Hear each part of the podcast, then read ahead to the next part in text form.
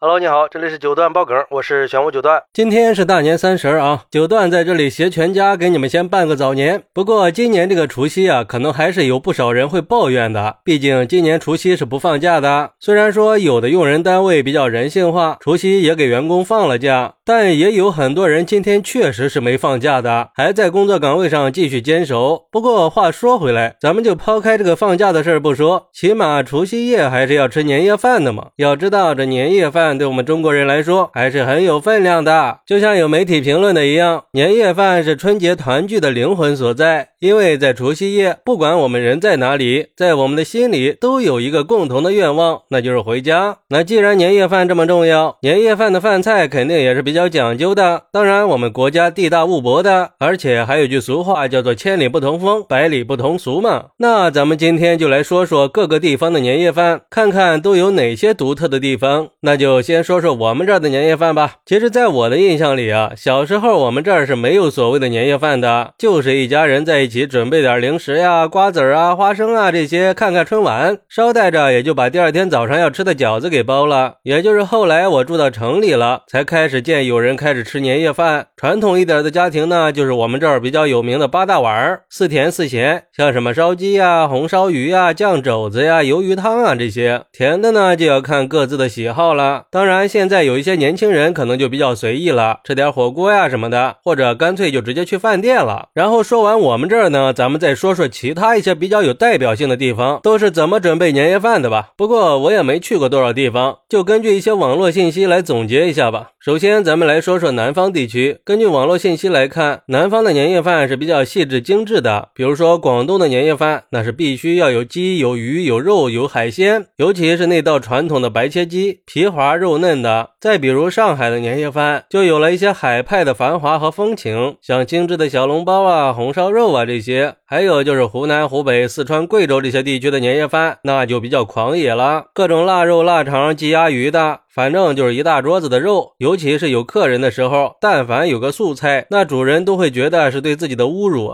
就是这种感觉。这个我可是亲身感受过的，尤其是四川的年夜饭，绝对可以说得上是火辣的温馨呀。比如说水煮鱼啊、麻婆豆腐啊这些，好歹曾经有个四川女朋友嘛。下边咱们就再说说北方的年夜饭，那比较有特色的，应该就属于东北的年夜饭了。基本上也就跟东北人的性格一样，是比较豪放的。像经典的东北大丰收，就体现了东北人对团圆和丰收的一种美好期盼。还有酱大骨啊、杀猪菜呀，这些都是比较有东北特色的。当然也少不了鸡鸭鱼各种肉类嘛。而另一个比较有代表性的，就是我们的首都北京了。说实话，在我去过的地方里，北京的年夜饭算是比较正式、比较讲究的。像老北京的炖肉啊、烤鸭呀、炖鱼呀，那几乎每一道菜都是有寓意的。比如说四喜丸子，它就象征着团圆、美满和幸福。不过，对对于今年这个除夕的年夜饭，也有一些网友表示，今年的年夜饭是尤其珍贵的，因为未来连续五年都是没有年三十的。从二零零五年开始到二零零九年，连续五年的除夕都是大年二十九。哎，这一点确实。也没说错啊，不过没有年三十这种情况啊，它并不稀奇。至于原因嘛，也很简单，就是因为阴历的计算方式。我们都知道，这阳历的一个月有的是三十天，有的是三十一天。二月份呢，只有二十八天或者二十九天。其实阴历也是有大小月的，大月有三十天，小月有二十九天。因为阴历啊是根据月亮的圆缺变化来算的，在天文学也被称作朔望月，所以腊月刚好遇到小月的时候，就会没有年三十儿。一般来说，三到五年就会出现一次，只是连续五年的就比较少见了。但是我觉得呀，这些并不影响我们的年夜饭和团圆。而且也不管是哪儿的年夜饭，只要是吃到了家里的味道，那就是世界上最好、最幸福的味道了。最后，也希望所有人都可以过个团圆幸福的除夕夜。当然，那些还坚守在岗位上的人，不管你们在什么地方，我相信只要心里有家，那同样也是一种团圆。好，那你们家乡的年夜饭都有哪些特色呢？快来评论区分享一下吧！我在评论区等你。喜欢我的朋友可以点个订阅、加个关注、送个月票，也欢迎订阅收听我的新专。集《庆生新九段传奇》，我们下期再见，拜拜。